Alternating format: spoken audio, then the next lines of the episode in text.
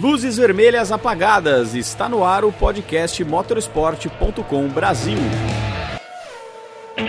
Salve, salve galera! Começando mais uma edição do programa Pódio ao vivo aqui no canal do Motorsport.com no YouTube, dessa vez pós-GP da Holanda, a 15 etapa de 22 no Mundial 2022 da Fórmula 1.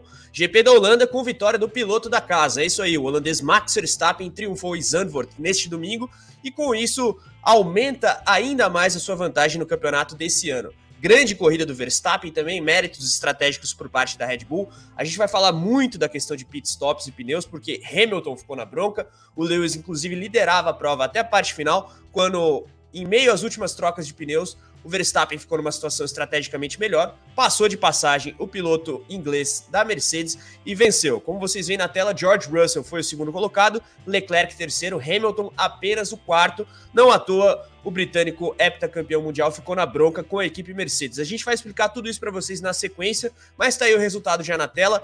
Ótima corrida também de Fernando Alonso com o sexto lugar, herdado em algum grau por punição ao Carlos Sainz.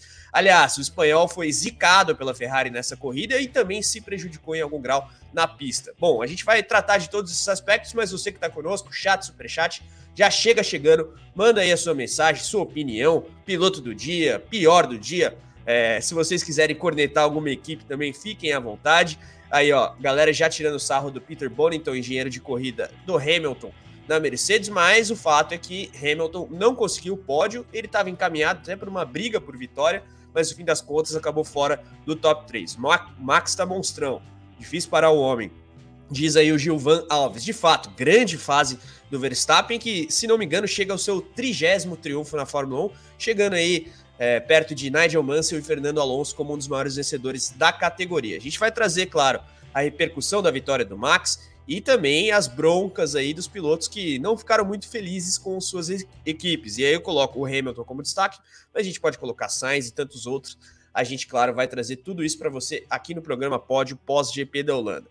Bom, na sequência a gente traz a tabela de classificação do campeonato também, mas vocês sabem tanto quanto eu que o Max está isolado lá na frente. Então a briga aí fica pelo vice-campeonato. O Leclerc com um bom terceiro lugar frente ao Pérez, que chegou nessa etapa como vice-líder, pode é, comemorar um pouco, até pela questão do Hamilton, né? Em tese, o Charles não pegaria esse pódio, mas aí com esse erro estratégico por parte da Mercedes, o Monegasco da Ferrari conseguiu um top 3. O espanhol Carlos Sainz, como a gente disse, foi zicado, se zicou, terminou apenas em oitavo por conta da punição de 5 segundos no acréscimo, perdão, de prova para ele. E claro, a gente vai trazer o restante do pelotão para os senhores. Mas já cheguem aqui no chat, super chat, mandando as suas perguntas, opiniões, sugestões, enfim. Mandem que a gente vai espelhando na tela conforme possível. E curtida também, comecinho de programa, já tá batendo a casa aí dos 200 espectadores. Vamos ficar perto dos 200 likes então, galera. Clica no joinha. A gente tem novidades para contar para vocês hoje. E claro, como de praxe, teremos aqui comentários de Rico Penteado e Felipe Mota. O Rico Penteado, engenheiro brasileiro que por tantos anos chefiou o departamento de motores da Renault, já já vai se juntar a nós. Felipe Mota, apresentador dos canais ESPN, com anos e anos de cobertura da Fórmula 1 em loco para a gente debater todo esse GP da Holanda.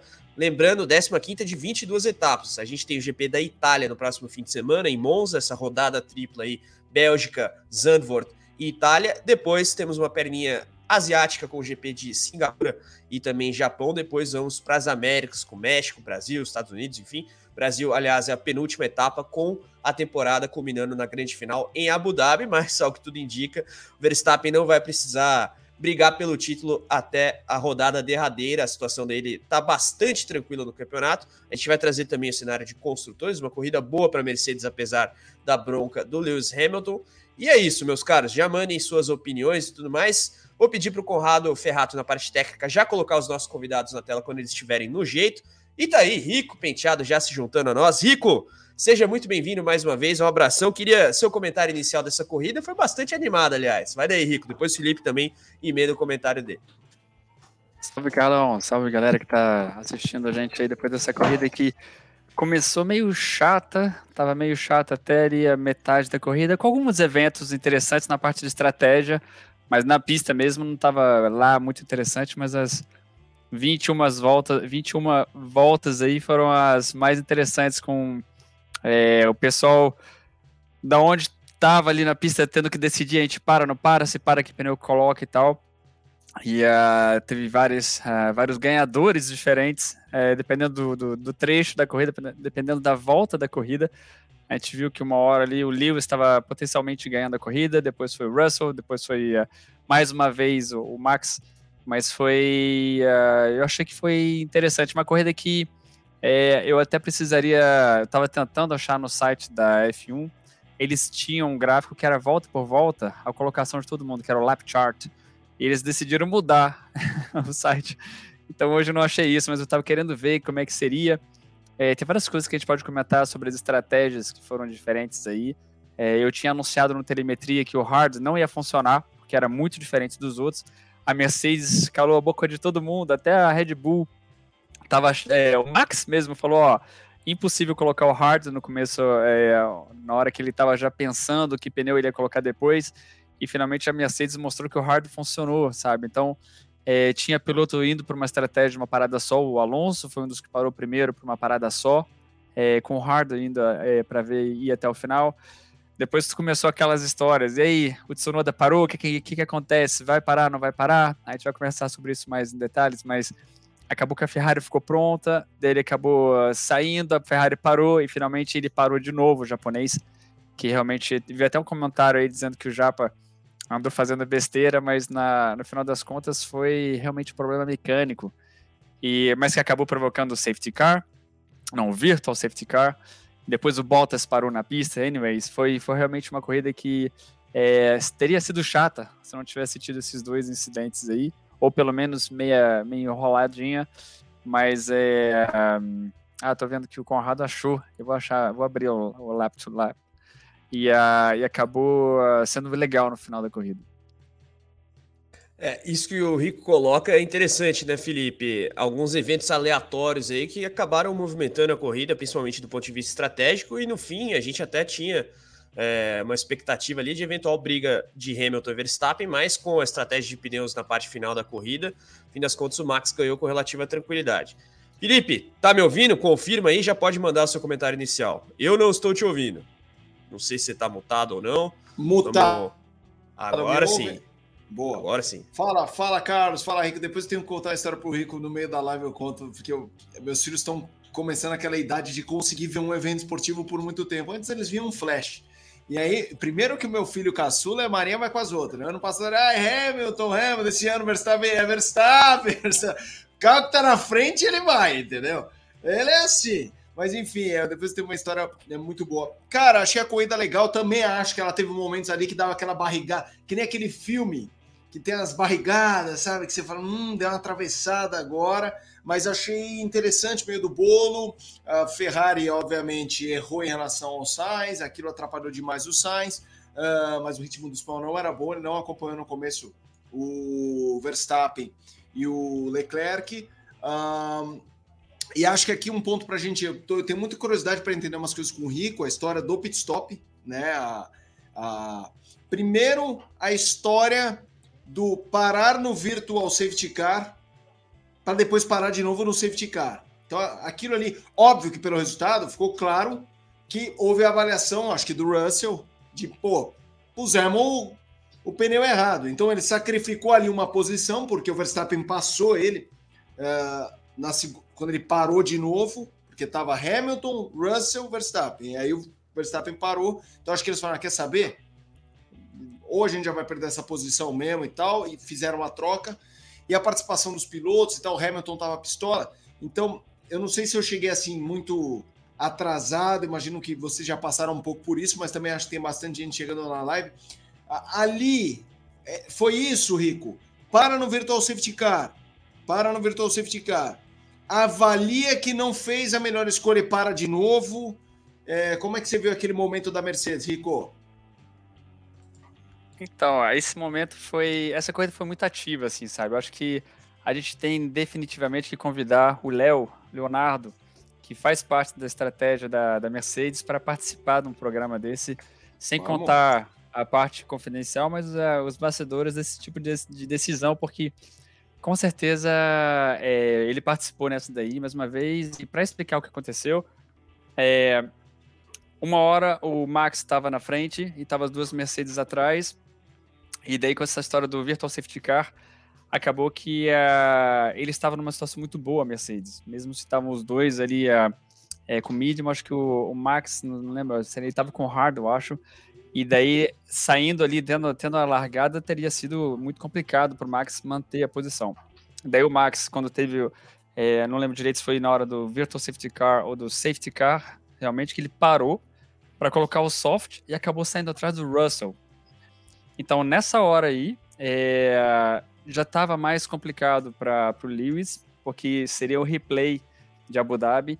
Só que o Russell ia sofrer com o Max atrás. Então o Russell, malandrão, falou: Ó, é, eu vou perder para ele de qualquer forma. Então eu prefiro arriscar também, não vai custar nada. Vou colocar um soft aí para a gente ir, ir para o final da corrida arriscando tudo, sabendo que ele ia acabar passando também. E se o Lewis trocasse pneu também, ia acabar dando a vitória garantida para o Max. Então aquelas decisões de estratégia sempre é volta por volta, você analisa o que os outros estão fazendo, é que nem um jogo de xadrez realmente, para decidir o que que, o que, que faz para tentar manter o máximo da, de posição na pista. Daí tem situações é, que você poderia falar assim, ah, deixa o Russell, sacrifica o Russell lá fora, uh, faz o, o, o Lewis entrar para depois tentar segurar o outro, mas não dá, sabe? Eu acho que a gente viu que mesmo nessa pista que a gente falou que eh, não tem realmente como ultrapassar, não é muito fácil de ultrapassar, mesmo assim, do fato que eles conseguiram colocar o DRS mais cedo, acabou uh, facilitando bem mais, sabe? Acabou aquele, aquele desespero que era o trenzinho que a gente viu ano passado, é, e acabou que quem estava mais rápido poderia passar. Então foi realmente um jogo de xadrez que no final das contas uh, desfavorizou uh, o Lewis. Aquele, aquele momento, Rico, de você muito longe do Brasil, desfavoreceu. De, desfavoreceu. Ah, é desfavorizar em francês, cara. Eu tô a, a, a, portuguesando umas palavras que não existem. Eu sei, eu sei. Eu acho esse um charme da sua participação também. Muito bom. É o Ricardês. vai lá, vai lá, Carlão, manda seu Carles também.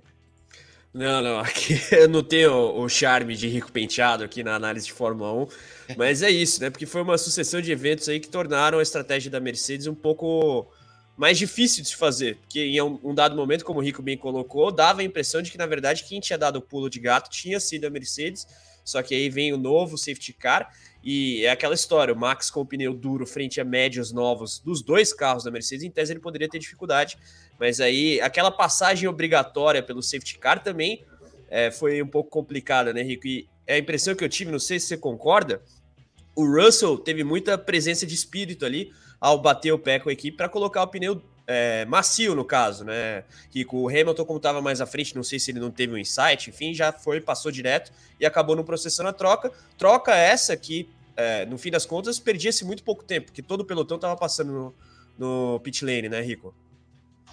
Sim, exatamente. É, a primeira decisão que já foi muito malandra da Mercedes foi fazer o que chama double stack, que é quando você para os dois carros, sabe? Eles conseguiram parar os dois é, rapidinho, sabe? E conseguiram Sim. realmente manter uma posição muito legal na pista. E, é, é, e depois, quando o Russell insistiu para colocar o soft, com certeza ele já estava prevendo como é que ia ser a relargada. A relargada dele até que não foi tão boa assim, ó. Eu imaginava que ele ia ficar mais perto do, do Max na, na relargada.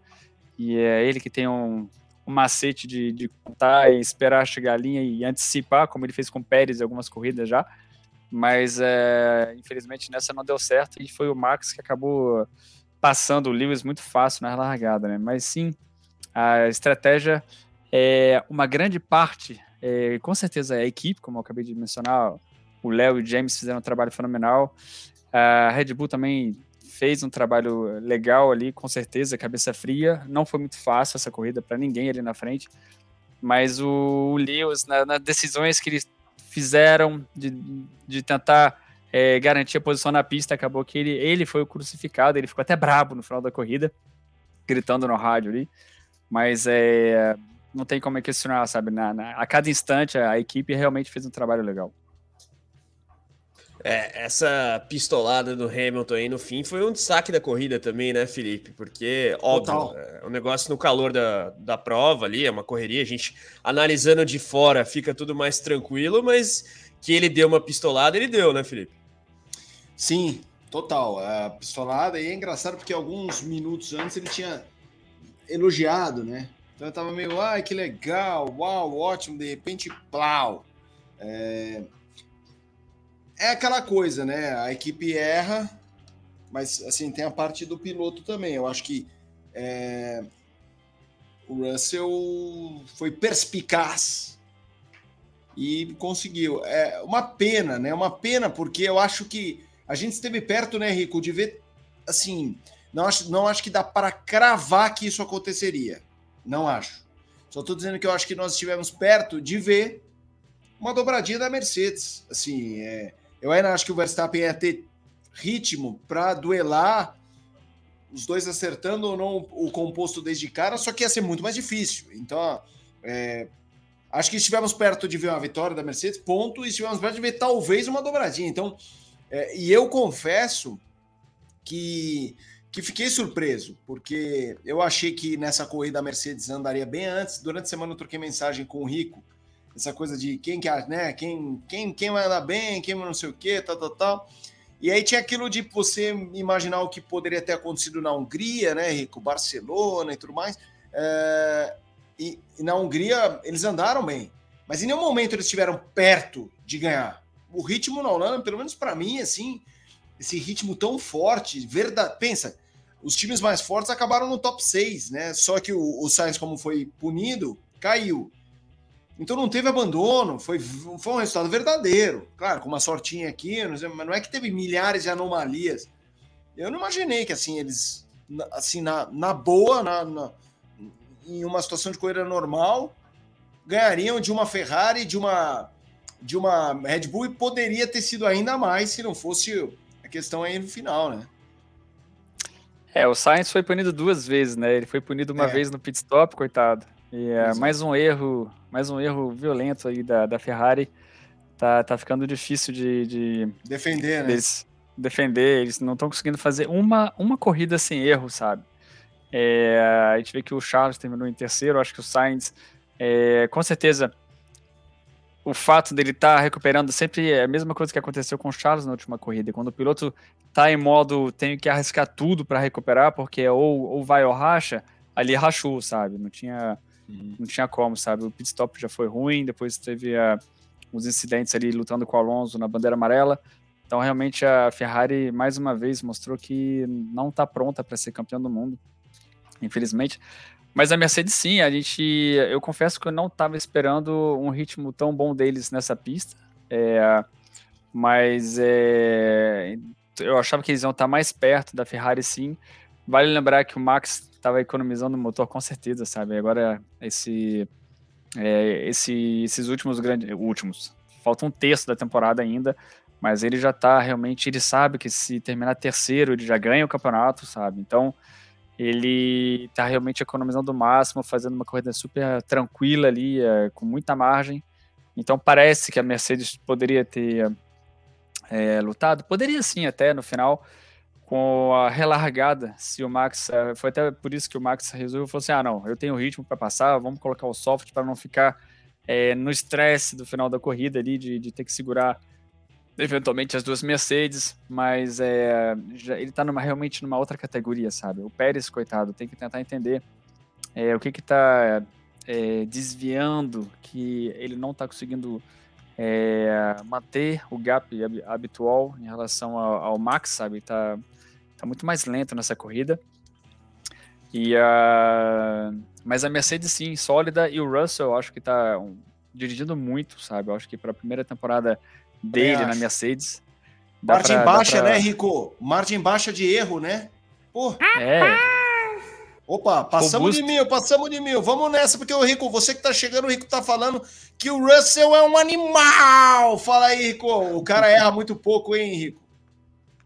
Sim, tá, não tá colocando pressão no Lewis, mas ele não tá deixando a desejar, sabe? Ele tá realmente fazendo uma temporada super legal, super madura. O cara trabalha muito, ele é super inteligente. Eu acho que mostrou na, na, na escolha do pneu, sabe? É, na entrada da pit lane, ele falando: vamos parar, vamos colocar soft, vamos, vamos pensar no que, que a gente pode fazer, sabe? Já entendendo é, o jogo de xadrez que estava ali na frente dele já fazendo o próximo move, movimento ali e. Uh, para lutar pela, pela posição na pista. E aí foi o que acabou dando certo. É, a gente está debatendo, né, o, o, o, Carlão, essa história do Russell. Eu acho que essa é uma, é uma das grandes histórias dessa, dessa temporada, né? A performance do cara, o cara muito regular. E assim, não é só em relação ao Hamilton, porque às vezes ele está lá disputando com Ferrari, com Red Bull, uma margem muito pequena realmente de erro. É, e eu, na temporada eu acho que isso salta ainda mais aos olhos, mas em corridas particulares, o que eu acho interessante com relação ao Russell, não sei se vocês concordam, é que independentemente da comparação de posição dele com o Hamilton, ele faz uma corrida meio à parte e no fim das contas acaba até é, superando o Lewis em algumas das ocasiões. Hoje foi o caso e foi muito mérito dele também com relação à parte estratégica, porque a gente viu naquela comunicação via rádio na entrada do pit lane que ele bateu o pé até a equipe basicamente falar: não, então vem, faz o pit stop, e foi isso que permitiu, na verdade, que ele ultrapassasse o Hamilton uhum. e que terminasse à frente do Leclerc, porque uma vez é, que o Russell não trocasse o pneu, o, o, o Charles provavelmente teria ritmo para passar ele naquela parte final Sim. de corrida. Então foi muito importante essa presença de espírito do Russell. Diria eu até que foi um dos melhores da corrida por conta disso. Rico, pode falar. É, eu acho que isso é uma característica dos, desses pilotos que jogam muito simulador, sabe? Muita corrida de simulador. Isso aí, quando você vê é, ele, o uh, Albon, o Norris. Charles e o Max Norris, eles têm uma visão da corrida que é você só aprende treinando, assim, em termos de, de simulação, sabe? Exercício. Para você, quando você faz esse jogo de simulador, você é seu próprio estrategista, sabe? Você tem que pensar na tua corrida, pensar na estratégia, pensar nos outros, o que, que o outro vai fazer, e você aprende, você acaba a, adquirindo, assim, uma, uma, uma forma de visão global da corrida que é muito legal. Sim. E a gente percebe essa diferença desses novos pilotos aí, esses aí em particular, particularmente falando, que são muito bons nesse tipo de exercício. É, o Hamilton, segundo consta, não curte muito simulador, então talvez o, o Russell tivesse com a cabeça um pouco mais fresca ali no sentido de bolar a estratégia. Óbvio, tô tirando sarro aqui, o negócio é muito em cima do lance, mas é, a, a, gente teve alguns acertos de estratégia muito evidentes nessa corrida, né? O Russell foi um deles. A Red Bull, no momento que para o Max para colocar pneu macio, também acerta em cheio, que a gente sabe a dificuldade que é, tanto para Mercedes quanto Red Bull, Ferrari, enfim, a Ferrari está no outro espectro dessa análise, mas o Alonso, como o João Bosco coloca aí, foi um dos destaques também do ponto de vista estratégico. No fim das contas, se beneficiou da punição ao Sainz e vai ganhando ponto, quem sabe, para dar a volta por cima em relação ao Ocon na tabela de pilotos. E aí a Alpine fica, por enquanto, já com saudades antecipadas do piloto espanhol. De todo modo, a gente vai trazer esses outros destaques do meio de pelotão na sequência. Agora, hum. campeonato, a gente falou isso na última etapa. Acho que agora dá para falar em tom oficial, quase editorial aqui. Não sei se vocês concordam, tá? Ganha o título do Verstappen já, Felipe. Acho que tá, acho que tá. A gente. Eu falo já umas três corridas que só não falo que tá ganho pela questão do imponderável da vida, não é nem mais do automobilismo, sabe assim? Poxa, vamos supor que um OVNI decida invadir a Terra justamente por Amsterdã, tá passando lá um cara, gostei desse cara, pá, abduziu Max Verstappen. É assim, cara. É realmente assim. Porque ele é já tá verdade. tá meio a prova. Eu brinquei a história do do, da Covid, ah, se ficasse afastada, já, já esse ponto ele também já ganhou. Assim, se ele perder duas corridas por Covid, ele ainda é campeão. Então ele precisa daquele para perder cinco. Então é isso, pô, vai para Marte, sabe? É, né, porque não tem a menor. E, e, coisas piores que aí eu não vou nem verbalizar, porque, né, enfim, a gente sabe como é automobilismo.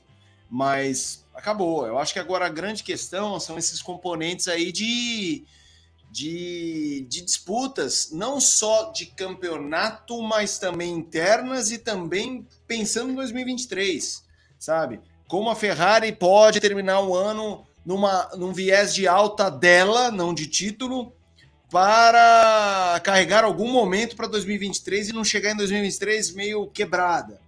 Como a, Red, a Mercedes tenta chegar na Ferrari. Esse resultado de hoje, ela tirou pontos. Então, assim, se a, Red, se a Mercedes começar a tirar 10, 12, 15 pontos por corrida, e assim, não tá me parecendo. Eu ainda acho o carro da Ferrari melhor. A gente vê pelas, pelos quales e a gente vê o ritmo em geral. Mas o fim da Ferrari pode ser um pouco melancólico, com os caras meio brochados, porque brigavam pelo título e de repente, pô. Enquanto a Mercedes está eles estavam na desgraça no começo do ano, estão melhorando. Então, tem valor para eles. Ganhar uma corrida. Para o Hamilton ganhar uma corrida na cento e tanta que ele tem, não muda muito. Mas para o Hamilton ganhar uma corrida esse ano, para ele tem muito valor. Muito valor. Vou falar, cara, ganhei.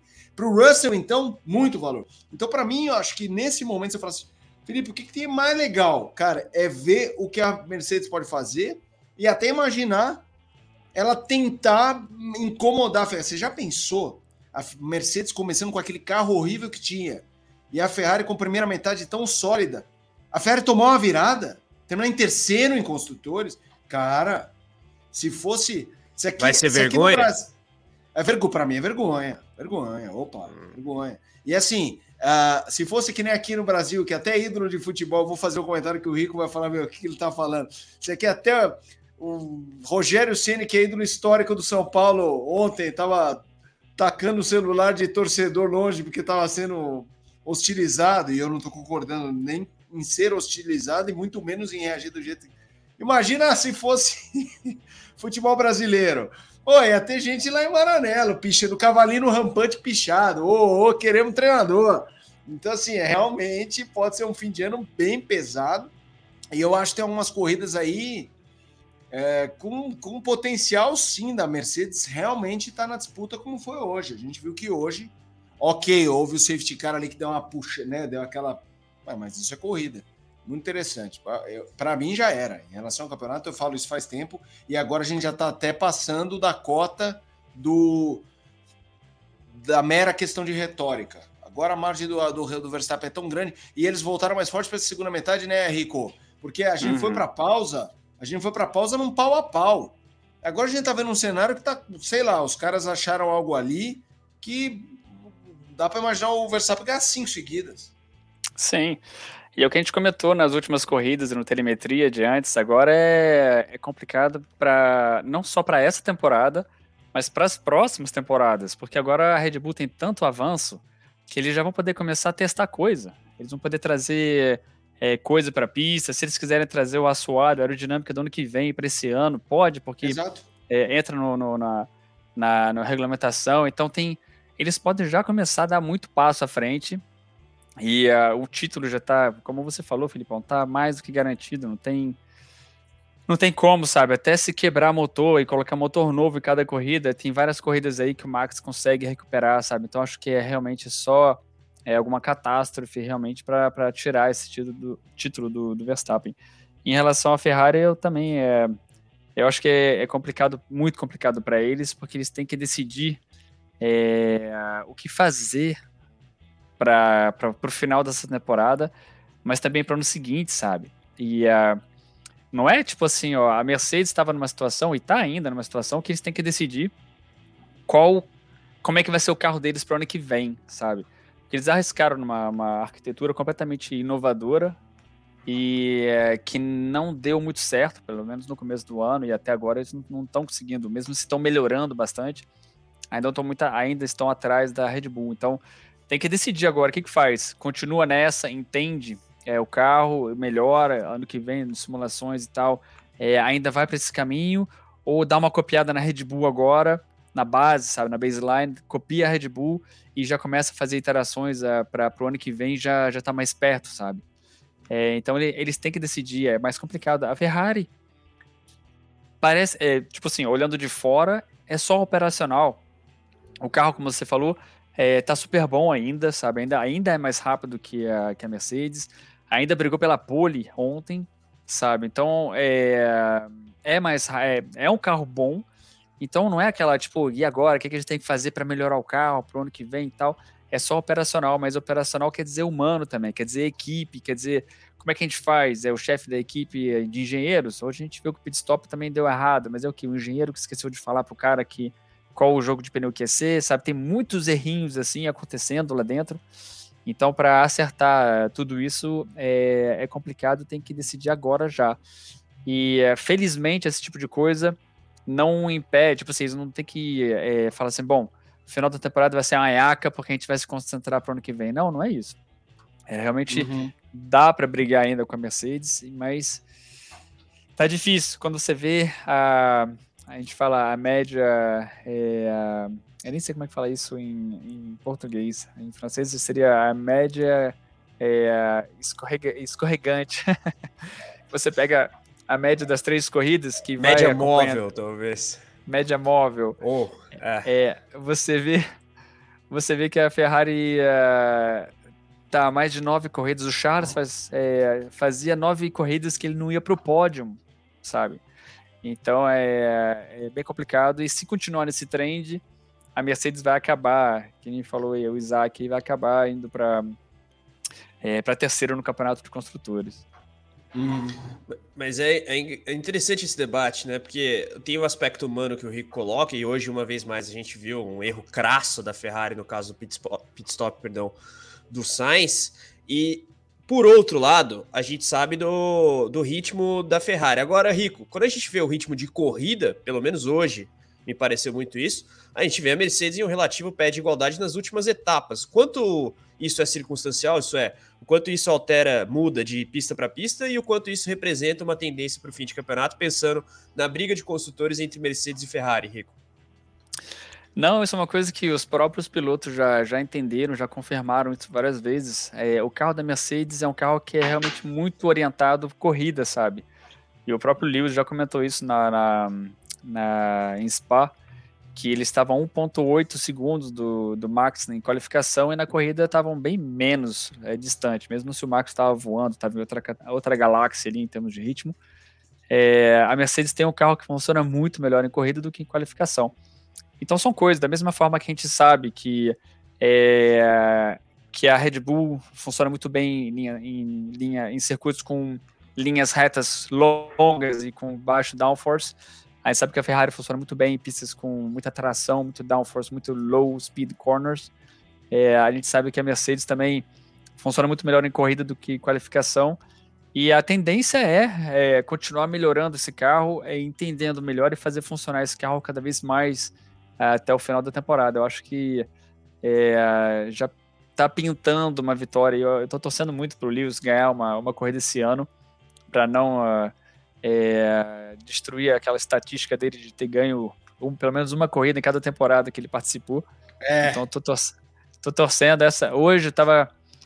Não tava torcendo para quebrar o motor do Max, mas eu tava torcendo para ter é, um safety car na hora, na hora errada, que a, convenhamos, a, o resultado dessa corrida também teve muita influência do safety car. Então, claro. eu acho que ganhar uma corrida, mesmo se for por causa do safety car, eu acho que uh, é, não tem problema nenhum, acho que. Ô, Rico! Seria... Ah. Mensagem no chat do Leonardo Dias. Hamilton e safety car. Brasil! Opa, 2000, 2000, 2063, passamos de 2000. Hamilton e safety car não combinam, disse o Leonardo Dias. Calma, ele também já deu suas sortes. Eu me lembro do GP Muito de Mônaco de 2008. O cara bate, fura o pneu, vai para o último safety car, bum, vai lá para frente. Mas assim, Não, entendo que a memória é recente, como disse o, o Rico, a média derrapante, eu gostei dessa. A média, a média móvel é, uhum. é, é, infeliz do safety car, tem atrapalhado mais do que ajudado. Exatamente. Mas é engraçado isso, é porque a galera pega pelo último momento, a gente sabe o quão sortudo o Hamilton já foi na Fórmula 1, mas óbvio, a, a categoria também é composta de altos e baixos no que tange a sorte. Hoje foi um claro. dia ruim para o Hamilton nesse sentido. Total. Ó, a gente bateu 2 mil espectadores, estamos aqui com o Rico Penteado, com o Felipe Mota. Galera, vamos subir o número de likes. A gente está com 2 mil espectadores, nem mil likes ainda. Vamos chegar nos mil. Depois eu nem peço mais para vocês. Cliquem na curtida aí, joinha clicado e mandem sua pergunta para o Rico Penteado, para o Felipe Mota. Agora, Rico, você citou a questão do safety car. Voltando à briga de Ferrari e Mercedes não fosse o safety car, a Mercedes terminaria à frente da Ferrari para você? É, hum. Sim, sim, sim, sim, sim. Eu acho que sim. É, mais uma vez eu estava tentando achar o gráfico ali, eu não estou conseguindo achar o lap chart, mas é, eu acho que sim. O que eu estava realmente tentando ver se tinha alguma possibilidade da, da Mercedes ganhar essa corrida, sabe? De ver em qual ponto realmente é, o Max acabou, com certeza foi quando ele botou, ele teve aquela parada grátis no final ali, que foi até arriscada, foi ali que Sim. eles acabaram decidindo de ganhar essa corrida, mesmo tendo que ultrapassar dois carros na pista sem problema nenhum. Mas é. Mas em relação à Ferrari, sim. Primeiro que o Carlos, coitado, é, a corrida dele já estava arruinada, tiro no pé, duplo tiro no pé. Então, então não, não tinha como. Mas uh, e o Charles estava ali, coitado, ele fez metade da corrida sozinho, no meio do nada ali, uh, invisível. E uh, eu acho que mesmo assim teria, é, não terminaria, não terminaria na frente das duas Mercedes, não. É, bom, aí, aí tá o X da questão também, né, Rico? Pensando nas próximas etapas, a gente sabe que na telemetria você traz a projeção aí das corridas que estão por vir e temos pistas bem diferentes entre si, então vai ser legal de ver essa briga. Embora acho que seja consensual, Rico, depois você me corrige se eu estiver errado, em, em, ritmo de classificação, a Ferrari segue bastante à frente da Mercedes, como se colocou o carro das flechas de prata é bem orientado para a corrida. Vamos ver aí como é que é, Mercedes barra Ferrari barra Russell, Hamilton, Sainz e Leclerc reagem a essa prova, porque me parece uma corrida que o Leclerc sai no lucro, o Hamilton, a gente vai abordar inclusive a comunicação dele com a Mercedes, dá uma pistolada, depois ele atenua o tom um pouco uma vez concluída a corrida, mas a gente viu claramente que ele ficou um pouco pistola com a Mercedes. O Sainz, vocês colocaram muito bem, foi duplamente sabotado. Primeiro com aquele pit stop errado, depois com um safe, unsafe release, perdão, que gerou 5 segundos de punição. No fim, termina em oitavo, um resultado desastroso, eu diria, para o ritmo que a Ferrari demonstrou nesse fim de semana. Bom para o Norris, para o Alonso e para o próprio Pérez. Né? O Pérez, aliás, ficou devendo. Felipe, rápida pontuação sobre a corrida do mexicano. Não foi lá essas coisas, né? Embora o momento da corrida, na minha opinião, tenha sido pega dele com o Hamilton. Não sei se vocês concordam. Total, total. Também acho, também acho que é, foi o grande momento da corrida, né? Quando o Hamilton vem ali, é, eles estão em estratégias diferentes. O Hamilton era mais rápido, o Pérez consegue segurar duas voltas, se não me engano, duas voltas o, o o, o Hamilton foi realmente um momento muito, muito legal. Eu acho que a gente viu hoje uma performance. A Ferrari ferrou o Sainz, mas até lá o ritmo dele não era bom é, em comparação a, a Pérez e a Leclerc e Max. Uh, a sensação que eu tenho é que hoje foi um fim de semana muito apagado, especialmente uma corrida muito apagada dos, entre aspas, segundos pilotos. Que é óbvio que Pérez e Sainz estão configurados como segundos pilotos, mas não foi assim ao longo do ano inteiro. O Pérez, em relação ao Max, a gente sabe por tudo que é o Max. Mas assim, o Pérez teve momentos. E o, e o Sainz, se a gente fizer uma análise tipo ginástica artística, nota para Leclerc e, e se fosse um, um esporte de avaliação, não de performance, né, de nota, o julgamento do Leclerc é mais eficiente que o do Sainz, mas de resultado não. Então, por N motivos, coisas que fogem inclusive ao controle do Leclerc. Mas, eu achei que hoje os dois foram. O Sainz até a Ferrari ferrá-lo estava muito apagado. E a corrida do Pérez é absolutamente de coadjuvante. Ele, o brilhareco dele foi segurar o Hamilton no momento em que ele já está lá na casa do cacete, entendeu? Então, assim, é, a, a, situação de corrida de estratégia fez com que, ô, oh, legal, o Pérez vai segurar o Hamilton para o Verstappen que já está lá na frente. Então, assim, o bom momento dele já é um momento um, afundado, né? Então, uh, achei uma corrida muito apagada dos dois, do Sainz. Só que, óbvio, ele tem vários, vários atenuantes, né? Mas até lá já tá, digamos, mais ou menos. Mas o Pérez é uma corrida horrorosa, horrorosa. Rico, é. o Felipe coloca um ponto interessante no caso do Sainz. O ritmo dele, de fato, não estava tão bom até os erros que a Ferrari cometeu.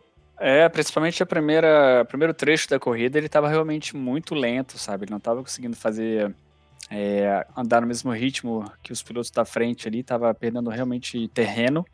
É, e isso já já vem acontecendo há algumas corridas. Eu acho que desde Budapeste já estava reclamando um pouco disso. E Spa ficou bem claro isso. Ele estava realmente reclamando dos pneus e mais uma vez hoje ele no rádio, acho que quando ele colocou o último, os últimos, depois da última parada, que ele teoricamente poderia atacar, é, a degradação dos pneus foi muito rápida, foi realmente alucinante e ele estava escorregando na pista para tudo quanto é lado. Então, o carro tá a janela de pneu, o jeito que ele usa o carro está realmente ficando complicado nessas últimas corridas. Ele não está conseguindo realmente fazer funcionar bem a Ferrari do jeito que ele está acostumado a fazer. E Spa realmente ficou bem nítido isso, e hoje mais uma vez no último trecho foi igual. É, o Pérez também, mas vale lembrar que, uh, mesmo se no começo do, da corrida já estava também um, um, ritmo lento, é, a, quando a Red Bull viu que a Mercedes estava andando com os pneus duros, e o Max tinha falado assim, cara, a pista está muito. Tá, tá, tá, não tem como colocar o duro. Eles falaram, Ih, peraí, o piloto já está antecipando que o duro não vai funcionar, a, a Mercedes está voando baixo com os pneus duros. É, o que, que a gente faz? Daí botaram o Pérez fizeram ele parar mais cedo para colocar pneu duro para ver como é que ia acontecer com a, com a Red Bull, sabe? Então eu acho que isso também acaba meio que complicando, já meio que estragou a estratégia dele. É, felizmente para ele teve ali é, o Virtual Safety Car e o Safety Car que recolocaram ele de volta na briga ali. Mas é, vale lembrar que uh, agora, ainda mais agora que ele está em segundo, a Red Bull não vai é, medir esforço para usar ele como cobaia em escolhas estratégicas, sabe? E até teve um pessoal que falou: ah, agora o Pérez está reclamando porque o carro tá. A Red Bull faz o carro só pro Max, não sei o quê. Cara, eu, eu acho que isso não existe muito, assim, sabe? Muita gente fala isso, ah, o, é, o piloto número um, ele que faz o carro e deu o carro para ele. Não tem, assim, essa diferença, assim, sabe? Não tem essa. É, você não tem como mudar o carro no ano de uma forma que eh, seja realmente só é, pilotável por um tipo de piloto, sabe? Isso não existe muito, não. Acho que tem muitas. Uh, é, o acerto do carro, você tem muita, você tem muita coisa, é, muito potencial, muita no catálogo de peças que você tem no carro, você pode mudar muita coisa, sabe? Você pode realmente mudar é, o balanço aerodinâmico pra caramba, e até tem uma, um range, é, uma faixa que você pode usar que a FIA impõe, sabe? entre tantos por cento na, e tantos por cento, sabe? Para frente, para trás.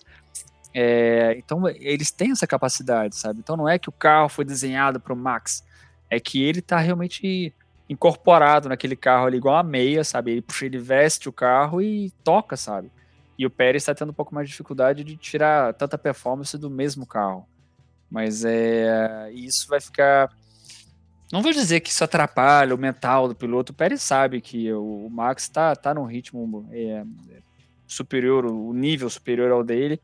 Ele até teve umas perguntas meio delicadas né, em Spa, é, falando: ah, agora você está em segundo no campeonato, você tem como, mas você está muito longe, mas você ainda acha que dá para brigar pelo título, sabe? Pô, dentro da mesma equipe, com um piloto que é mais rápido que você, você vai responder o quê, né? Mas é, eu acho até que o comportamento dele está sendo sensato, sabe? Ele está é, vale lembrar que ele não tinha uma equipe é, para pilotar, é, ele já estava quase que acabando a carreira dele, indo para outra categoria quando a Red Bull pescou ele. Então acho que é, ele está realmente bem nessa equipe. Está é, tendo mais dificuldade agora para achar o pegar o ritmo do carro para poder tirar o máximo de performance do carro, que nem o Carlos Sainz ainda está em algumas corridas achando essa dificuldade na Ferrari, mas é mas é isso. É, e com contrato até 2024, né? Então, por hora, Pérez segue ali firme e forte como companheiro do Verstappen. Quero saber a opinião de vocês no chat, super chat, sobre a corrida do Pérez, corrida do Sainz também. Fiquem à vontade para comentar. E claro, deixem a curtida, hein, galera? A gente não bateu os mil likes ainda. Senta o dedo na curtida aí, like dado, joinha clicado e vamos que vamos. A meta de inscritos Falta sim, tá falta sim. É isso aí. Falta sim. E agora, para animar a galera aqui no chat, é, vai, vamos vai, falar vai, das comunicações de Lewis Hamilton com a Mercedes via rádio. É, o negócio, o negócio ficou um pouco complicado ali. O Hamilton se retrata, mas a primeira comunicação dele é ácida, para dizer o mínimo. Eu vou trazer aqui para vocês e vamos por partes. Começando com o começo, portanto, com a reclamação dele com a estratégia da, da Mercedes depois daquela última troca aquela última leva de trocas de pneus, na verdade. Então, depois disso, depois de debater a pistolada propriamente dita, a gente coloca a retratação, coloquemos assim, do Hamilton depois da bandeira quadriculada. Então vamos ao que disse o piloto da Mercedes, assim que teve aquele rolo todo das trocas de pneus, dele não ter trocado no caso, e de Verstappen e Russell terem trocados. Trocado, perdão. Abre aspas para o britânico da Mercedes, heptacampeão mundial. E perdoem pelo palavreado, mas estou apenas reproduzindo o que disse o inglês. Abre aspas. Eu não acredito que vocês me fuderam assim. Não consigo descrever o quão chateado estou. Fecha aspas. Felipe Mota, já que o senhor está se divertindo aí com as aspas de Lewis Hamilton, pode inaugurar a rodada de análise da pistolada do heptacampeão. Não, boa. Primeiro que é aquela história que o Alonso disse quando criticou o Hamilton, e eu bati a tecla no programa passado, os caras são grampeados. Esse é um esporte e que o esportista é grampeado, tá? Então, eu não vou dizer que vai, eu trabalho em televisão. O contexto de televisão é muito parecido com Fórmula 1. O apresentador usa um ponto, que é o Team Radio, tem um diretor falando agora olha para a câmera 1, agora vai, vamos chamar não sei quem. Cara, o processo tem um monte de cagadinha e óbvio que a coisa às vezes não nesse nível, pô, você me fodeu, mas tem um caramba, hein, meu, eu não sei o que, óbvio que tem. E às vezes é o contrário. Na Fórmula 1, não sei se tem muito team radio xingando o piloto, mas o apresentador tem. Eu falei que era para chamar fulano! Assim, tipo, você toma esculacha ao vivo, e assim, a câmera na sua cara e você assim, ó, sorridente. E no ponto tem alguém falando assim, seu animal! Presta atenção, pô! É, mas, mas assim, os caras são grampeados, né? Então, de cabeça quente é o famoso futebol. Passa aqui, porra! Não, caramba, volta para marcar, seu... Só que eles não estão grampeados. É, tanto que na época da pandemia, que não tinha torcida, lockdown, a gente ouvia a discussão de campo, né? O palavrão do técnico, a gente ouvia, porque. Então eu acho meio ingrato, eu não avalio muito o rádio. Agora eu vou perguntar para Rico Penteado. Rico Penteado, a galera que está no chat estava. Queremos te ouvir também sobre o Hamilton, mas antes, você era do time do famoso Leave me alone, I know what I'm doing. Eu não sei o que. Primeiro, eu acho que não deve ser comum rolar um rádio tão agressivo para o engenheiro de motor, do tipo, tirando o Alonso falando GP2 Engine, é, mas aí o problema era da equipe, não do engenheiro especificamente, era da montadora, né, da, da Honda. Qual o rádio mais constrangedor que seja? Qual aquele que vocês estão ali no pit wall que assim se olha falando, nossa, o cara que ouviu a dura fica vermelhinho, sabe, ruborizado. Aqueles engenheiros europeus sabe? Inglesinho que fica com a maçã da face. Qual rádio mais. E assim, e, e, existe o cruzar o limite do respeito? Ou realmente isso entra na conta da cabeça quente? Quando o cara fala, pô, vocês me fuderam. Ah, beleza, então, o cara tá pé da vida, e aí? Cara, tem vários. Quando você falou isso aí, a, é, que não deve ter muita mensagem é, xingando o piloto, eu já ouvi isso. a minha primeira corrida, a primeira corrida foi em Melbourne, 2007 e eu tava, era engenheiro do Fisichella. E, uh, e ele realmente tava, não estava muito rápido. Kovalainen, era o primeiro ano dele, substituindo o Alonso. E, uh, e o Fisichella estava lá devagar com o carro, e daí o Flávio Briatore apertou no inter, é, começou a falar com o pessoal do, da equipe no, no interfone, falando, pô, esse cara tá muito devagar, não sei o que, só que ele errou o botão, sabe? Ele apertou no botão do piloto. Como se fosse, não é possível, ele tá muito devagar, acorda ele, acorda ele. E daí o, o, o Fizi falou assim: Eu tô ouvindo vocês, o rádio tá aberto. E o Flávio nem baixou a bola, ele falou assim: Vai, Fizi, bastardo, anda mais rápido, sabe? Gritando pra ele, sabe? Deu caramba, que, que é isso, sabe? Foi meu primeiro choque na Fórmula 1 em termos de rádio. Mas depois Acontece algumas, por exemplo, acho que foi no Grande Prêmio da Índia, a gente até conversou, conversou sobre isso num grupo de Fórmula 1.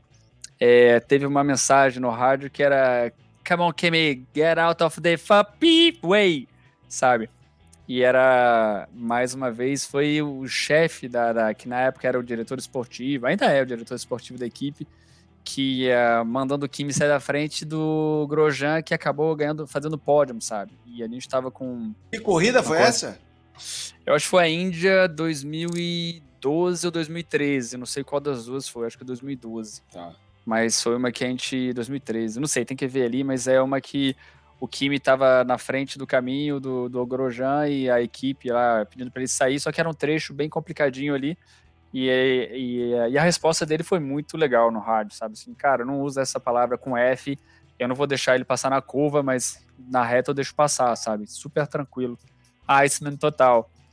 E depois eu já ouvi mensagens que foram para mim, mas que você interpreta, é, você realmente tipo assim, tinha bala, não foi para mim, foi pro motor, sabe? Tipo, no meio da corrida o motor explode. É, não, graças a Deus não acontece muito isso, mas aconteceu em 2014, é, com o nosso motor que não estava realmente pronto para aquela temporada. E ali você ouve comentários ali, sabe? Na época eu era chefe da equipe da Toro Rosso e também era engenheiro do Jean-Henrique Werner. E, uh, e o Kvyat estava com problema no motor e, e, falou umas palavras com F também, sabe? Quando quebrava. Daí você fica super mal, mas a galera que tá ali, tipo assim, eu, eu usava o que me dava para ser usado, sabe? E como o motor não estava pronto, eu não tinha como fazer milagre ali na pista para resolver. Então, é difícil, cara. Às vezes é você você uh, você toma ali um tapa na cara assim desse, fala assim, pô, o que, que eu posso fazer, sabe? A culpa não é minha, você fica assim, impotente. Você claro. não tem muito o que fazer ali. Mas depois o, o, os pilotos também falam muitas coisas ali no quente da ação, sabe? Para colocar pressão também. E eu Sim. mesmo, no, no, mais no final da temporada, e até em 2016, quando a gente estava tendo muito problema com algumas peças, eu falava assim, galera, esculacha no rádio, porque eu estou fazendo tudo que eu posso já na fábrica, colocando pressão na fábrica para melhorar a peça, mas eu não tenho mais esse poder, sabe? Então não tem problema, esculacha aí para colocar mais pressão ainda para a gente poder fazer mais, sabe? Então é, acontece isso. E é, o importante é da mesma forma que o Fernando foi tirar foto ali com o Lewis, é, depois de Spa com bonezinho, depois de ter xingado outro idiota, eu acho que é importante a gente ter uma conversa depois com os pilotos. A gente tem o debriefing, e é onde a gente esclarece, fala assim, ó, foi mal pela mensagem no rádio, não é contra você pessoalmente, mas é contra a situação, contra o, o motor, ou contra o carro, a caixa de câmbio e tal. Mas não é fácil, não. É complicado. O negócio ali, na na correria da corrida, literalmente, sangue quente, saem algumas coisas assim. Agora, é, para a gente debater essa questão estratégica de maneira mais assertiva, digamos, vamos à justificativa de Toto Wolff e depois quero a análise do Rico também para trazer o que disse o chefe da Mercedes, Guilherme Longo, repórter do motorsport.com, que nos proveu aqui com as aspas de Hamilton, vai colocar também a explicação Boa. do chefe das flechas de prata. Gui, o que, que o, o Toto Wolff colocou aí, explicou com relação a essa pistolada do, do Hamilton no rádio. Vai daí. É isso aí, salve, salve galera. E ó, já tô sabendo que nem todo mundo aqui concorda com a declaração de Toto Wolff, e a gente vai entrar nisso daqui um minuto. Mas ele falou o seguinte para Sky Sports Fórmula 1. A gente podia fazer duas coisas. Ou parar Lewis, perder posição de pista contra Verstappen e deixar George na pista, o que estaremos ferrados. Palavras de Toto Wolff. É, poderíamos parar os dois, e estaríamos ferrados. Então, valia a pena correr o risco com George. Mas aí a gente tem que lembrar um outro fator importante. O Russell pediu para fazer a parada. O Hamilton não fez isso. Então, também tem essa questão a ser considerada aí dentro desse problema todo da Mercedes. Rico, não seria o caso de parar os dois? E você então, concorda mas... que se parasse os dois estaria ferrado de qualquer forma? Sim, porque uh, na briga direta, você colocando ali uh, os, três, os três carros com soft, qualquer que seja a ordem, sabe? O, o, Max ganha na relargada. Não tem, não tem como, sabe? Então, a, un, a, única escolha que eles tinham, e foi isso que aconteceu em Abu Dhabi, você não tinha como parar o Lewis. Porque se você parasse o Lewis, ele já teria sido até pior, ele teria perdido a posição nos, nos boxes, sabe? Mas mesmo se você colocasse ali o Lewis, Russell com soft e o Max com soft em terceiro, ele, ele passava, não tinha como, sabe? Era impossível no ritmo que ele tinha. Então Sim. a única escolha que tinha é deixar o Lewis na, na pista, tentar manter a posição na pista para tentar, sei lá, ver o que acontece, é, sei lá se o safety car ia durar mais tempo, uh, ou se o Russell ia, ia chegar, ia fazer alguma coisa maluca ali na relargada e dar trabalho para o Max, mas realmente não tem como. Então, sim, você teria essas alternativas e as, e as consequências são bem claras, sabe? Mais uma vez, o Léo, o James, a equipe da Mercedes ali, eles estavam bem claras quais eram as, situações, sabe? E quando o piloto fala assim, eu quero fazer isso, a única coisa que faz é que transfere o peso dos ombros da equipe para o piloto. Fala assim, você quer? Beleza. Toma aí, você assume, sabe? E, uh, e se o Lewis realmente quisesse, ele podia falar assim, box, box, box, soft, sabe? E quando o piloto fala isso no rádio, até os mecânicos nem, nem, nem, nem esperam a ordem do, dos engenheiros, já correm para fora. Ainda mais o pronto, Hamilton, sabe? né, Rico? Quando o Hamilton Exatamente. fala. Então eles têm, eles sabem, o pessoal da estratégia realmente, é, o chefe da engenharia, ele já deixa todos os planos prontos e preparados ali, sabe? E já fala até para os mecânicos. Tem o team manager que eh, já fala com, com os dois engenheiros de corrida e fala: ó, é, qual que a gente, quais pneus a gente coloca? Eles têm dois racks, que a gente chama, duas prateleiras, assim, sabe? O é, que, que a gente bota nas prateleiras, sabe? E daí, quando para o carro, é, o engenheiro que escolhe, junto com o estrategista, e fala: ah, vamos colocar tal pneu. E acende a luz na, na prateleira que tem que ser, que tem que pegar os pneus, sabe? E assim que o carro sai do pit stop, o team manager fala: Ó, oh, o que, que a gente coloca de volta na prateleira ali, sabe? E já coloca pneus ali de novo para cobrir qualquer situação, sabe? Vai que o pneu que ele acabou de sair tá furado.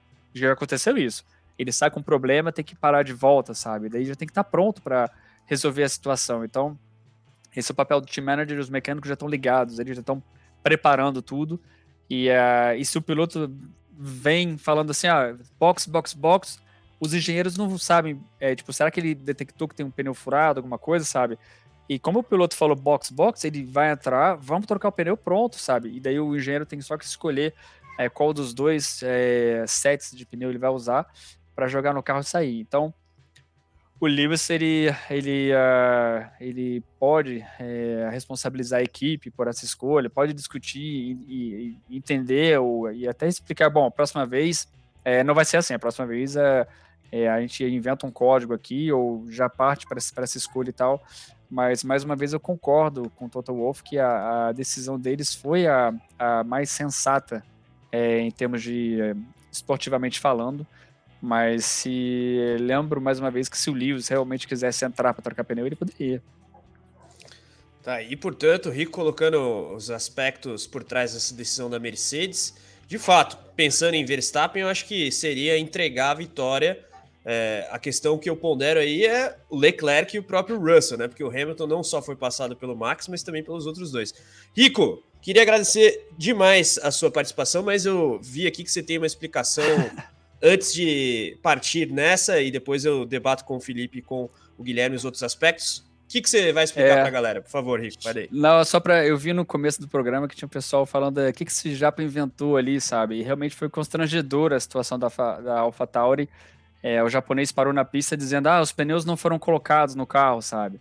E daí botaram a câmera do pit wall e, uh, e o Tsunoda tava ali, uh, uh, o pessoal da, da, do boxe até o engenheiro de estrategista estava gritando no rádio: Sim! Os pneus estavam sim! Gritando no rádio, sabe?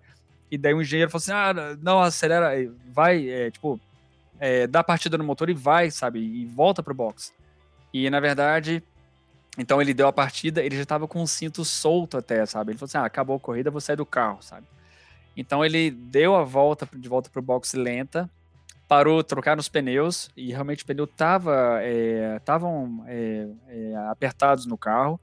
Daí levaram um tempão para apertar o cinto dele e quando ele saiu, daí ele percebeu que o feeling que ele tinha do pneu não estar tá apertado é que tinha o, dry, uh, o diferencial que estava quebrado, sabe? Então, quando acontece isso, você tem uma roda que gira solta, era só um lado do carro que fica propulsionando ou tracionando o carro. Então, é só para explicar que o japonês ele, ele teve um feeling muito bom, na verdade, e não foi barberagem dele, não. E nem da equipe, aliás, que colocaram os pneus no carro sem problema nenhum.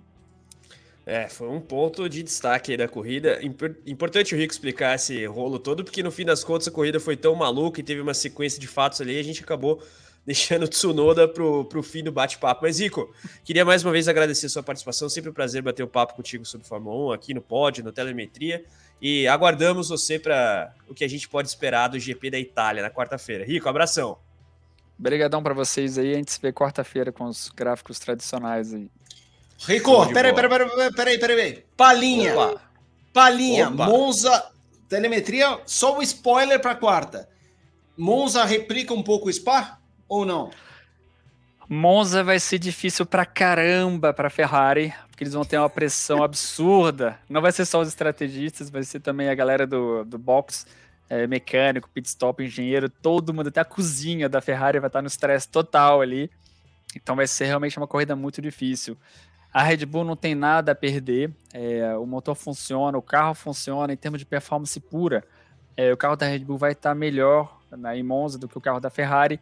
A Ferrari, por ser a corrida em casa, tem a escolha de colocar mapas muito mais violentos para não passar vergonha, digamos assim, só que arrisquem confiabilidade, sabe? Então, você é muito difícil porque você corre o risco de dar muita performance, muita potência para o motor e acaba quebrando durante a corrida, o que não é nada legal para a Ferrari também, né?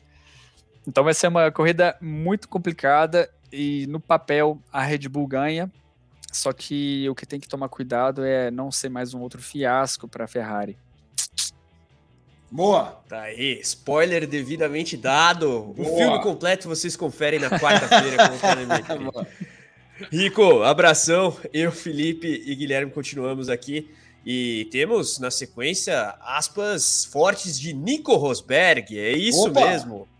O alemão catacumbas. Exatamente, mas antes, para a gente completar aqui uh, o quadro informacional sobre o Tsunoda, o japonês, inclusive, Tá metido em um rolo que tem que ser resolvido ainda, né, Gui? É, o Tsunoda foi convocado pelos comissários para prestar explicação sobre esse rolo todo, né? Porque quem assistiu a transmissão da Band é, deve lembrar que foi mencionado. É proibido pelo regulamento os pilotos saírem do box com o pneu solto.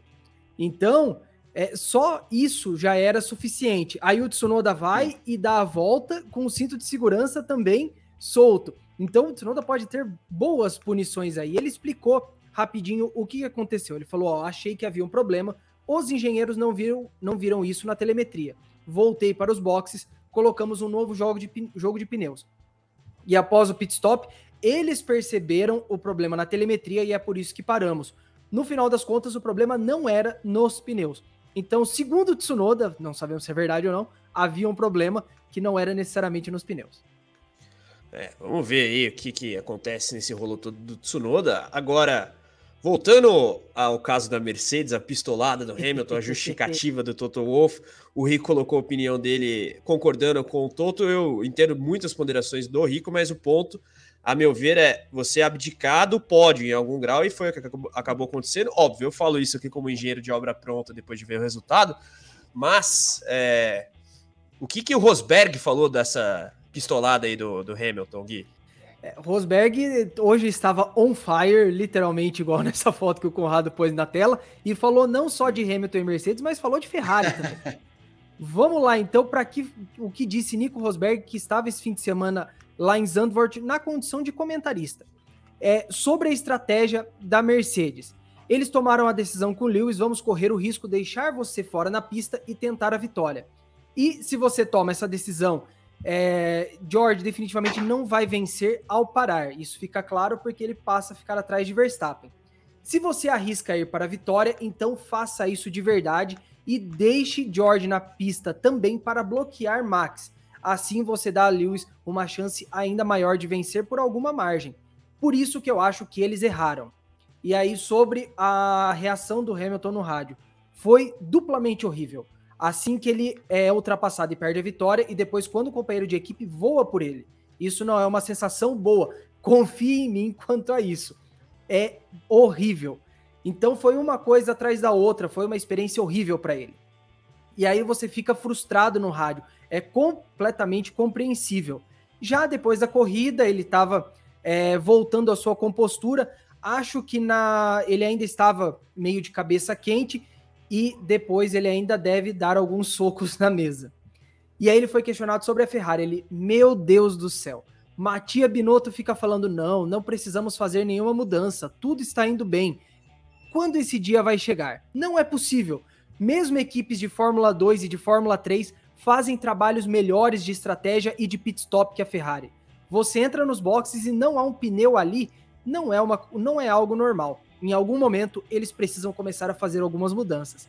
Eu acho que o, o Rosberg, na verdade, com a Ferrari já replicou o que a gente vinha falando, né? Equipes de Fórmula 2 e Fórmula 3 estão fazendo é, um trabalho melhor que a Ferrari.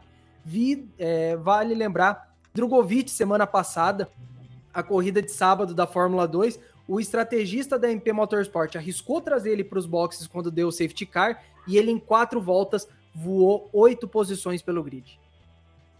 É, Rosberg mandando umas verdades aí, hein, Felipe? Quero saber a sua leitura desse rolo todo da Mercedes aí. Concorda, discorda do Toto Wolff? Hamilton passou do ponto? O que, que você acha, Felipe? Hum, peraí, peraí, peraí. Olha, quando os caras começam a aparecer das catacumbas, é, eu tenho sempre minhas dúvidas, né? Uh, cara, eu. Eu. Eu não sei. Peraí, o que tá rolando aqui? Meu, meu computador tá dando umas travadas bonitas. Vai não, na fé, aí, pode continuar. Teu, tua imagem e teu áudio estão normais ainda. Exato. É, não, mas travou para mim a. Ah, não, então beleza. Não, é. Cara, eu quando o cara vem assim do nada, eu tenho minhas dúvidas, sabe? Eu, eu, eu não levo muito a sério. Eu realmente não levo muito a sério. É, não vou nem me alongar porque eu perdi uma parte do, do comunicado. Não quero aqui do comunicado, não, do que disse o Gui, arrebentar o Rosberg. O começo eu ouvi, eu tava falando, ah, meu. É, mas enfim, vou, vou, ficar, vou ficar no muro nessa. É, bom, de todo modo, o Hamilton falou depois da corrida também com a equipe de maneira um pouco mais calma. O que, que disse o piloto da Mercedes, Gui? É, o Hamilton já naquela volta, né, de retorno aos boxes depois da bandeira quadriculada, já teve aí uma atitude bem diferente é, com relação à equipe. Ele falou, para todos os mecânicos, um trabalho fantástico hoje. Foram os melhores pitstops que tivemos o ano todo, então muito obrigado pelo esforço contínuo. Vamos seguir dando o nosso melhor, ainda assim conquistamos pontos hoje. Então é como o Rosberg falou ali na declaração dele, né? Na, a volta de retorno aos boxes já era um Hamilton é, mais calmo, retomando a compostura e agradecendo a equipe. É isso aí, tá? Até demorei para desmontar aqui porque eu tava vendo os comentários da galera sobre o rolo do Hamilton e tudo mais. É, de fato, foi o ponto alto da corrida, o rádio, mas ele se retratou em algum grau. E aí vocês, óbvio, estão mais que convidados para dar as suas opiniões sobre essa comunicação, digamos, não muito estável. Primeiro a pistolada, depois a retratação, a ponderação do piloto inglês da Mercedes. Ó, Vamos falar, é, aproveitando o gancho, aliás, de pelotão intermediário, já que o Hamilton foi apenas quarto, e aí entra a minha crítica à equipe Mercedes. É, o Hamilton acabou perdendo alguns postos aí, mas no fim das contas, quem escalou bastante na corrida foi Fernando Alonso, que se beneficiou de punição ao Sainz para terminar em sexto. E aí, eu vi gente aqui perguntando no chat, super chat, é, se o Alonso poderia ser considerado um dos pilotos do dia, ou o piloto do dia. A gente sabe que o Verstappen foi eleito, depois o Gui pode até passar a, a, o percentual aí dessa votação em Zandvoort. Mas, Felipe, seu manda, piloto manda, do dia e destaque negativo, por favor. Então, uh, para mim, uh, uh, é o Verstappen, não tem como não ser. Ah, acho que é o Verstappen. Quer ver quem eu acho que fez boas? Eu acho que alguns Verstappen. Acho que o Russell foi muito, muito bem. Então, para mim, é Verstappen, Russell. Ficaria com Hamilton em terceiro. E ali do meio do bolo, eu acho que o Alonso merece aí uma, uma, uma, menção mega honrosa, porque ele largou fora do top 10 e terminou em sexto, certo? Ele foi sexto. Então, então eu acho que o, a ordem para mim é essa: Verstappen, depois do Verstappen, o Russell, Hamilton e a menção honrosa para o Alonso. E você, Gui? Hum, eu concordo com o Felipe Verstappen primeiro. Eu jogaria o Alonso em segundo. Fez aí uma boa corrida. Uma corrida estranha, vamos concordar, né? No meio da prova ele já estava de pneu macio, fazendo volta de classificação. Ele inclusive falou isso, que a corrida dele foram 70 voltas de classificação. Cara, terceiro lugar, puta, eu já não sei, assim, eu acho que eu, eu divido aí entre a dupla da Mercedes, que, dadas as limitações, erros e acertos, fizeram uma boa corrida. Tanto que a votação do, do, do público, né, geral da Fórmula 1, teve Verstappen, piloto do dia, 22,6%, Hamilton em segundo, 20,1%, Russell, terceiro, 9,5%, Alonso em quarto, 8,8%, e o Leclerc em quinto, 6,9%.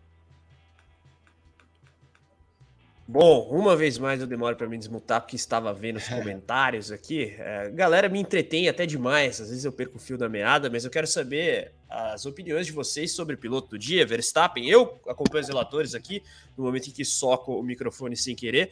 É, o Max, para mim, é o piloto do dia, mas o Alonso, de fato, foi um dos destaques. Russell, para mim, idem, destaques negativos. Bom, aí Vettel, talvez, pela punição ali das bandeiras azuis, enfim, o, o Sebastian realmente não teve uma corrida muito boa, Ricardo também, outro destaque negativo, acho que... Nossa, hum, Ricardo para mim é, é. é, o que ganha, corrida melancólica, Norris sempre ali no top 3. Não, não. A, a, a, a, corrida do Ricardo, é, eu acho que a definição é do, desculpa, é a definição do Carlos, foi triste, assim, é triste, sabe? Quando, sei lá, você vê um cantor já você encontra um cantor depois de sucesso, anos depois, e o cara tá, sabe, ele passa ninguém. O que, que foi a corrida do Ricardo? Há uma penada, cara, no grid hoje. Décimo tristeza, sétimo. Tristeza. Penúltimo entre os que terminaram. Vergonhoso. Então, já que é, foi tão enfática a crítica à prova do Ricardo, acho que dá para colocá-lo como o pior do dia aqui. Quero saber se os senhores concordam. Mandem aí suas opiniões no chat, super chat. Likes aqui, galera. A gente passou dos mil, já agradeço. Então, feito rápido lembrete, sem mais delongas. A meta de inscritos número 2 está na tela para os senhores. É, e me despeço agora de Felipe Mota, apresentador dos canais ESPN. Felipe, muito obrigado por mais uma participação. Eu e o Gui vamos seguir aqui com outros destaques, Fórmula 2, Felipe Drogovic, Show. mercado e tudo mais. Mas grande abraço, até a próxima, Felipe. Valeu, valeu. Um abraço a todos aí da live. Teve gente falando aí da. que eu, eu tive uns problemas de conexão aqui nessa segunda metade da live. É, é isso aí. Bora para próxima. Semana que vem promete também. Abração, galera. Show, beleza. Vamos que vamos. Eu e o Guilherme continuamos aqui. Vamos direto para o que mais é, foi destaque aí desse fim de semana de esporte a motor lá em Zandvoort. Afinal, a corrida da Fórmula 1 foi muito, muito interessante, aliás. A gente destacou aqui os principais pontos. Só que tivemos vitória brasileira, Gui. E Felipe Drogovic brilhando, aliás, abrindo mais vantagem ainda na tabela e acho que tá na iminência de conseguir um título. Pelo menos o cenário tá muito positivo para ele, né, Gui? Conta pra galera.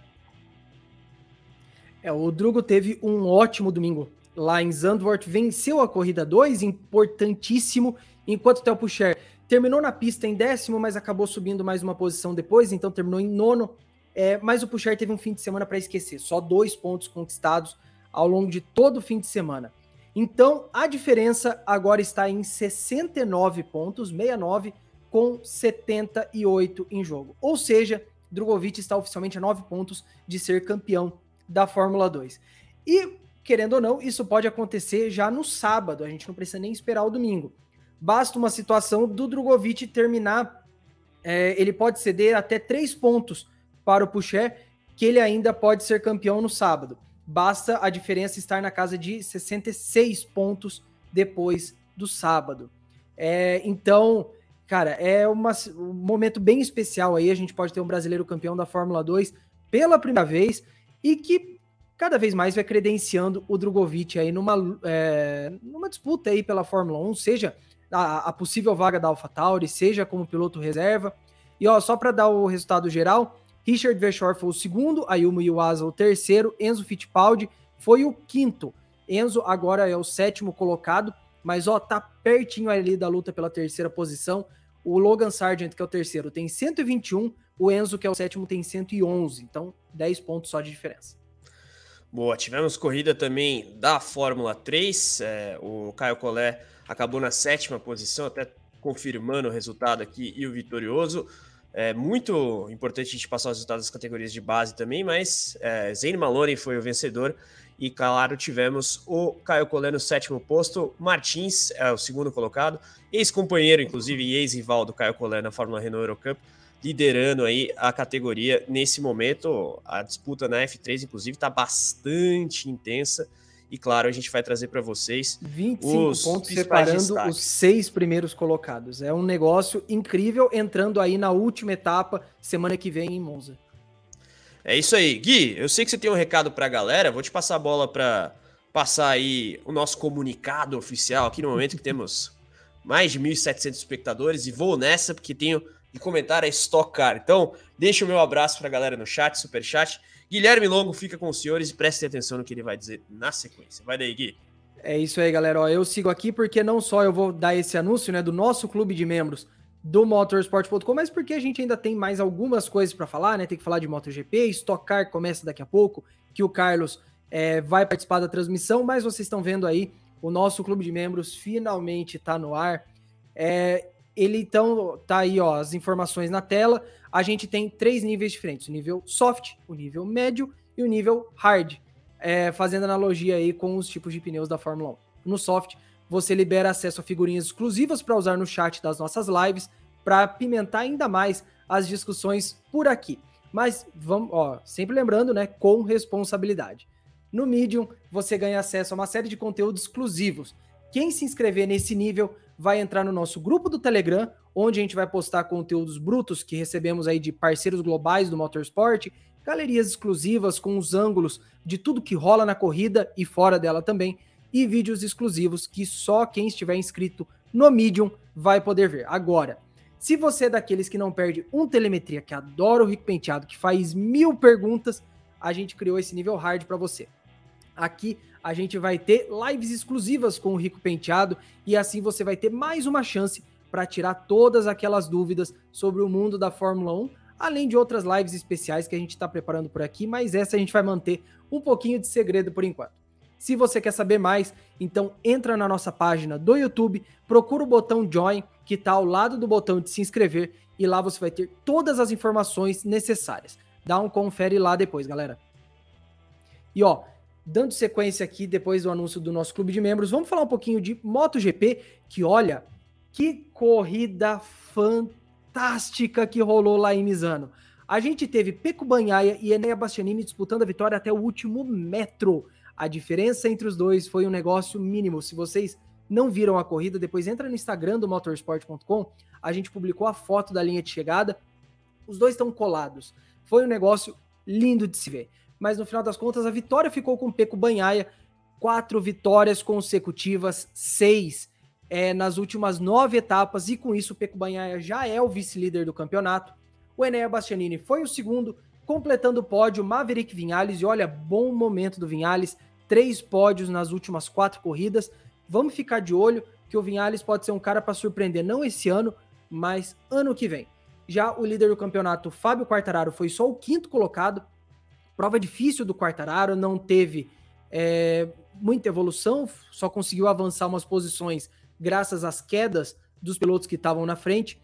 E agora o Quartararo tem 211 pontos, contra 181 do Peco Banhaia, então 30 pontos separando os dois, e o Alex Espargaró volta para a terceira colocação com 178 pontos, então 3 pontos separando aí o Alex do Peco Banhaia.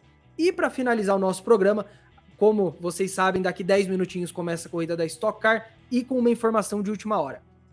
Ontem a gente anunciou no Motorsport que por irregularidades técnicas, Bruno Batista e Ricardo Zonta é, haviam perdido P1 e P2 do grid de largada de daqui a pouco, mas graças a um pedido né, que eles entraram na Justiça Desportiva, foi deferido o pedido deles, então a gente vai ter novamente Bruno Batista e Ricardo Zonta na primeira fila da etapa do Velocitar, que começa daqui a pouco. Então vocês saem daqui do nosso canal do Motorsport no YouTube, vão para o site do motorsport.com, que lá vocês vão poder acompanhar a transmissão. E se por um acaso quiser ver de um jeito diferente, na Motorsport TV. Tem as transmissões em inglês e em russo, inglês inclusive com a participação de Carlos Costa, que vai estar lá ao vivo em alguns minutos.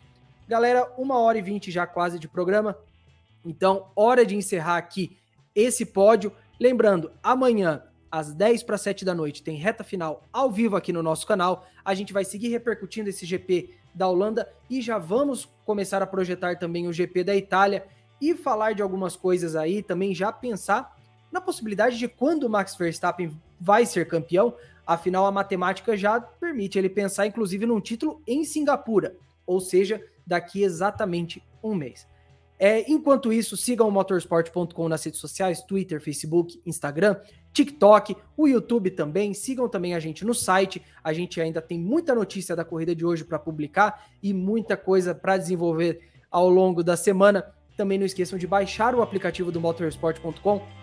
Assim, vocês têm as notícias de última hora. A gente sobe alguma coisa, vocês já recebem o push, já fica sabendo aí se rola alguma coisa urgente. Muito obrigado a todo mundo que acompanhou, também obrigado ao Carlos, ao Felipe, ao Rico, ao Conrado que está aqui com a gente até agora. Então, é isso aí e a gente se vê amanhã no Reta Final. Até mais.